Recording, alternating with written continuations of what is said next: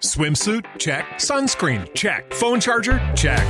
Don't forget to pack the 5 Hour Energy. It fits great in a pocket or carry on, and the alert feeling will help you arrive ready for anything. Now get 20% off when you use code 5HE Travel at 5hourenergy.com. Expires April 30th. One time use only, not valid with other discounts. Remember, visit 5hourenergy.com and use code 5HE Travel to save 20%.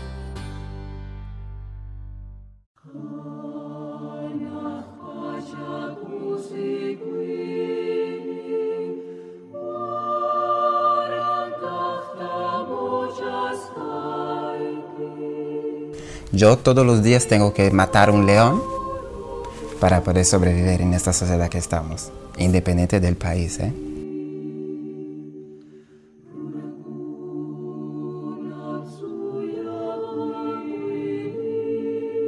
En la pandemia prácticamente he estado tres meses sin trabajar.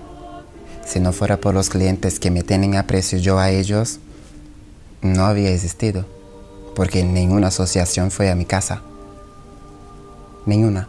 A preguntar si tenía de comer, si tenía para la medicación, si tenía para pagar el alquiler.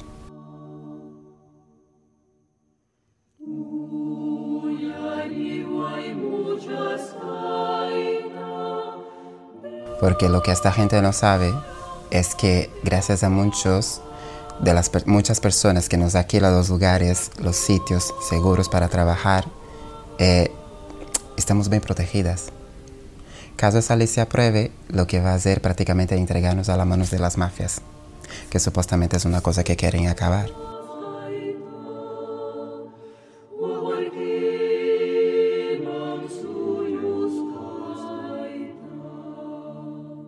Que si tú no luchas por ti sola, nadie lo va a hacer por ti.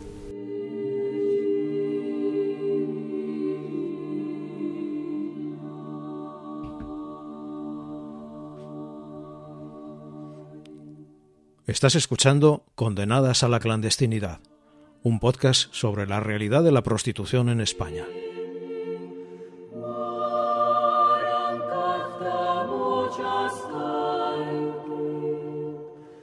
Me llamo Andrea, soy trabajadora sexual. Llevo prácticamente en enero hace 12 años que estoy aquí. Am, digamos que soy excluida del mercado laboral porque soy una chica transexual y nosotras que somos transexuales no tenemos muchas oportunidades. Así como las personas mayores que ya prácticamente no existe para el mercado laboral. Ah, gracias a ese trabajo he podido costear mi, mi tratamiento hormonal, ah, mi plan de salud también que tengo, porque tengo una enfermedad que se llama el hipotiroidismo, ah, desarrollado aquí. Ah, gracias a ese trabajo también no he estado en la calle. Ah, me sirvió de mucha experiencia para muchas cosas, pero principalmente para sobrevivir y existir en este país donde me quiero quedar. Cuando llegas a España, llegas ya como transexual. No, cuando llego a España, eh, llego como chico gay, como homosexual, pero ya desde pequeña he tenido tendencias a ser transexual. Y aquí pues ah, llegué con 22, iba a cumplir 23 y hice el cambio aquí. Y gracias a este trabajo pues he tenido de comer, he podido pagar el alquiler de donde estoy. Um, gracias a personas que me han abierto las puertas de sus casas, he podido existir. ¿Fue tu primer trabajo en España este? Sí. Sí, porque al llegar aquí, al ser inmigrante y estar en situación irregular, pues mm, ahí sí que no existe para el mercado laboral, porque nadie te quiere contratar y hacer un contrato para ti, porque prácticamente te sale muy caro o corre riesgo de ganarte multas y los rollos de la burocracia del gobierno. Y gracias a este trabajo, pues conseguí muchas cosas. Nunca has tenido otro tipo de trabajo. No, aquí no. También me dices convencida de que no te lo habrían ofrecido. No. Yo vine para acá con mi dinero, sabiendo lo que iba a hacer también. Y no dependí de nadie. Salí directamente de Brasil para acá con mi dinero del trabajo que tenía en Brasil. Yo llegué aquí sin deber nada a nadie, tranquilamente.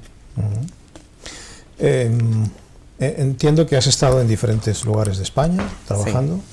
En otros países también. Mm, he estado en primer lugar que cuando llegué a España fue Albacete. Estuve ahí una temporada, pero veí que como chico gay no ganaba dinero, no era el prototipo de, los clientes. Entonces de Albacete me fui a Murcia. De Murcia tampoco gané dinero como chico gay, como homosexual, como chapero, que se dice, la palabra correcta chapero. Entonces empecé a hacer el cambio a, de chapero a transformista. Y de transformista me fue bien. Pues ya tener un cuerpo más femenino y todo este rollo, pues empecé a hormonarme. Ya había empezado a hormonarme con 14 años en Brasil, pero lo dejé para trabajar porque mm, no se contrata personas transexuales en el mercado, tanto allá como aquí no se contrata. Por más que tengan una carrera y todo este rollo, son muy pocas las oportunidades que nosotras tenemos, independiente del país, independiente del sector del mercado. Ah, y gracias a ese trabajo, como vuelvo siempre a decir lo mismo, que gracias a ese trabajo he podido pagar mis costos hormonales y hacer muchas cosas, que es lo más importante para nosotros que somos transexual, poder arcar con las despesas del tratamiento hormonal, que hay muchas comunidades autónomas no entra. Hay un tratamiento mm, físico, biológico. Eh, supongo que también hay un aprendizaje personal. Muchísimo. ¿De qué? ¿Qué, tipo de cosas has tenido que aprender? Mm, que si tú no luchas por ti sola, nadie lo va a hacer por ti. Yo soy una chica transexual, pero yo soy una chica transexual, pero te digo que hay cosas dentro del propio colectivo que a mí no me representan. Por ejemplo, um, que los homosexuales y las lesbianas luchen solo por sus derechos, porque ellos están incluidos en el mercado laboral. Nosotros que somos transexual, no. Entonces, siempre cuando sale, vamos, vamos a hacer todas las siglas y no sé qué, no. El movimiento LGBT siempre ha luchado no es como antiguamente. Hoy es una fiesta. Poco se lucha por los derechos de todos el, del colectivo. Solo se lucha por los de los homosexuales y de las lesbianas. Bueno, a mí me van a machacar por eso, pero es la realidad. Yo todos los días tengo que matar un león para poder sobrevivir en esta sociedad que estamos, independiente del país. ¿eh? Pero hay países que somos, digamos que tenemos más aceptación. A ver, entiendo que es el león, es el rechazo, el desprecio. Eh, Porque la... propia sociedad que te aplaude es la propia sociedad que al mismo tiempo te da lo que dice, dice la... Mm, ¿Cómo se dice? Ahora no me sale la palabra. La que te discrimina, la que te... Sí, la misma, la que te aplaude es la misma que te, que te echa a los... Que te rechaza. Sí. Que te echa a los leones. Así mismo, esa era la palabra, te echa a los leones. ¿Cuál es el episodio más duro que has tenido que aguantar? El episodio más duro que he tenido que aguantar aquí en España fue una manifestación del 8M, em, que supuestamente es el, de la mujer y todo eso, la lucha por la igualdad, como se dicen las feministas. Eh, está pasando por las calles de Bilbao donde se iba a hacer una de las concentraciones de la manifestación del 8, del 8 de marzo. Y un niño verme pasar, y estaba súper discreta y todo eso, pero al escucharme hablar, el timbre de la voz, le ha dicho, mamá, ¿qué es eso? A su madre, una feminista. Y su, su madre le contesta porque ha hecho de propósito para herirme. Y le ha dicho al niño, no, eso es un maricón. Ese fue el episodio más duro del tiempo que llevo viviendo aquí en España, y mira que ya he estado en otras partes de España, que estas ocasiones no he pasado.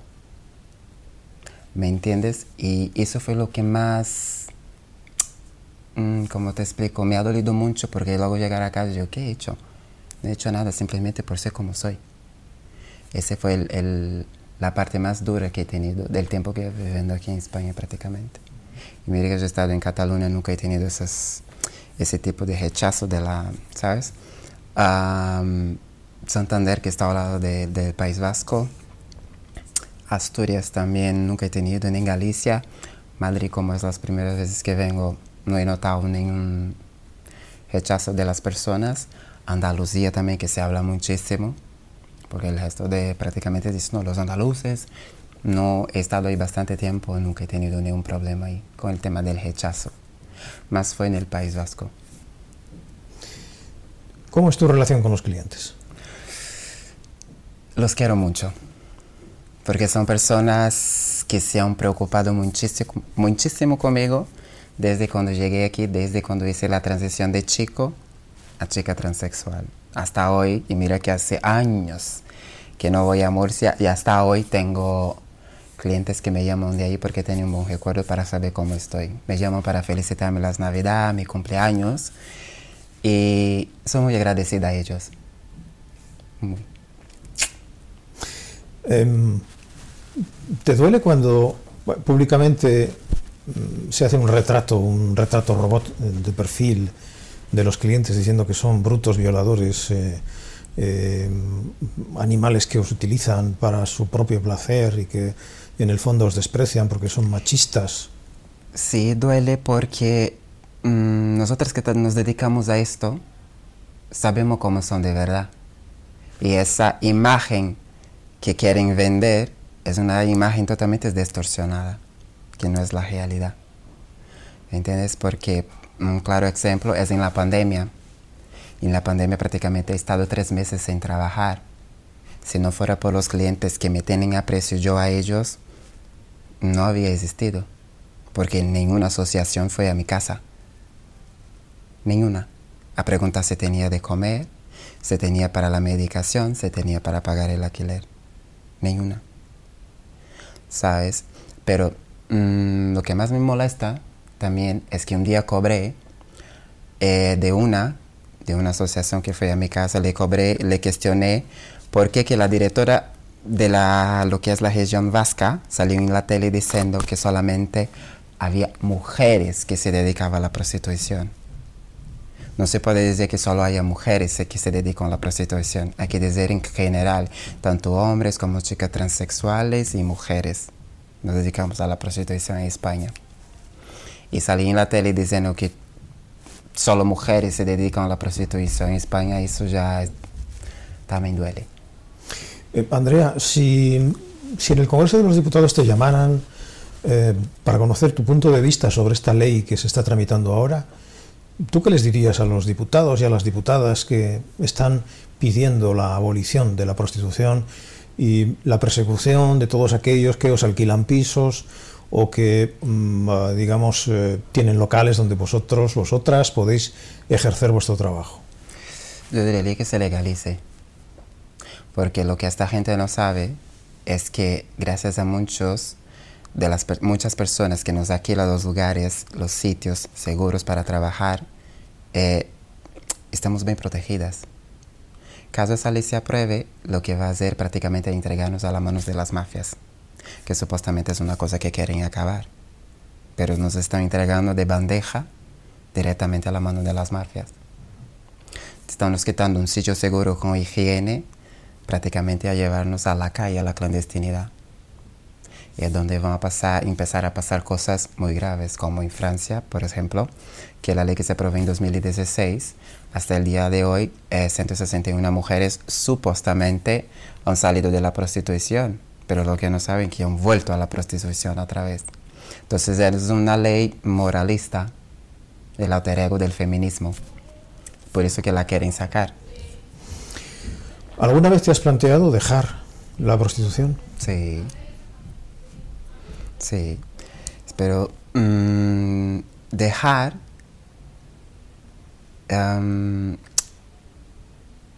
pero no he podido dejar de momento porque con toda esa movida hace poco que conseguí mis papeles entonces mm, cuando eres inmigrante y estás en una situación irregular pues no tienes muchas opciones ¿me quieres decir que llevas 12 años en España y hace muy poco que tienes papeles? sí llevo 12 años prácticamente enero hace y en 2020, eh, un mes antes de entrarnos en confinamiento, en el primer confinamiento, conseguí mis papeles. O sea que aunque hubieras querido trabajar de otra cosa, no habrías podido. No, porque como te he dicho, fuera que no existimos mm, para el mercado laboral y están en situación irregular en España, imposible. Porque nadie te va a dar una oportunidad. ¿Alguna vez ha tocado la puerta de tu casa una de estas organizaciones que, que os salvan y que os sacan de, de este mundo? No, nunca han tocado. Nunca. A mí, a mí, los sitios que he pasado, nunca. La que sí han pasado fueron las asociaciones que se preocupan con el tema de las enfermedades sexuales, para saber si estamos, para hacernos análisis, para saber si tenemos algún eh, tema jurídico pendiente, cualquier cosa así, pero más las de entrega condones, eh, productos de higiene para trabajo. Pero de, de el, la, mm, ¿cómo te, te, digo? La del rescate, de resgatarnos de la prostitución, ni una. Del tiempo que llevo viviendo aquí, ni una. Tú ya me has dicho que estás en esto de manera voluntaria, aunque realmente tampoco tenías muchas opciones de sí. trabajar. ¿eh? Pero, ¿has conocido en alguna ocasión mmm, personas, mujeres, transexuales, hombres, que estén en esto de una manera coaccionada? De los 12 años prácticamente que llevo aquí, solo he conocido, de los 12 años, ¿eh? Y mira que he conocido a muchos y muchas, he conocido solamente dos transexuales, que he vivido con ellas su momento de angustia, eh, con las amenazas de la, de la persona que le ha traído, pero más no, no he vivido. Y mira que, mira que ya pasé prácticamente, conozco casi mitad de España y trabajé en varios sitios y no. Tengo, por último, una curiosidad. ¿Cómo se aprende a andar con tacones? en tacones yo he tenido buen maestro. Eh, yo aprendí a andar en tacones con el palo de la escoba en el suelo, con un poquito de libros también y un pie adelante del otro. A ver, a ver, caminando sobre un palo de escoba. Una frente del otro, un pie en la frente del otro. Y con, y con unos cuantos libros en las manos. Sí. Pero esos son un montón de golpes al cabo de los primeros días de entrenamiento, ¿no? Sí, pero luego después te acostumbras. Son prácticamente como hacen algunas clases de, para ser modelo de pasarela, también se aprende así. Entonces, bien, soy agradecida al maestro que he tenido, porque al ser la transexual que soy, soy muy agradecida. ¿Estás contenta con tu estilo? Sí. Mucho, porque no soy una chica transexual muy discreta, para nada vulgar eh, sé portarme, que es otra cosa que todo el mundo achaca que todas somos iguales, cada una tiene su personalidad y su mundo. ¿Me entiendes? Yo digo que mi mundo es un mundo, es un mundo de aprendizaje todos los días. ¿Qué años tienes, Andrea, si puedo preguntarlo? Mm, yo voy a hacer, el año que viene hago 35, tengo 34. Uh -huh. Prácticamente. Muchas gracias, Andrea. A usted. Hasta siempre.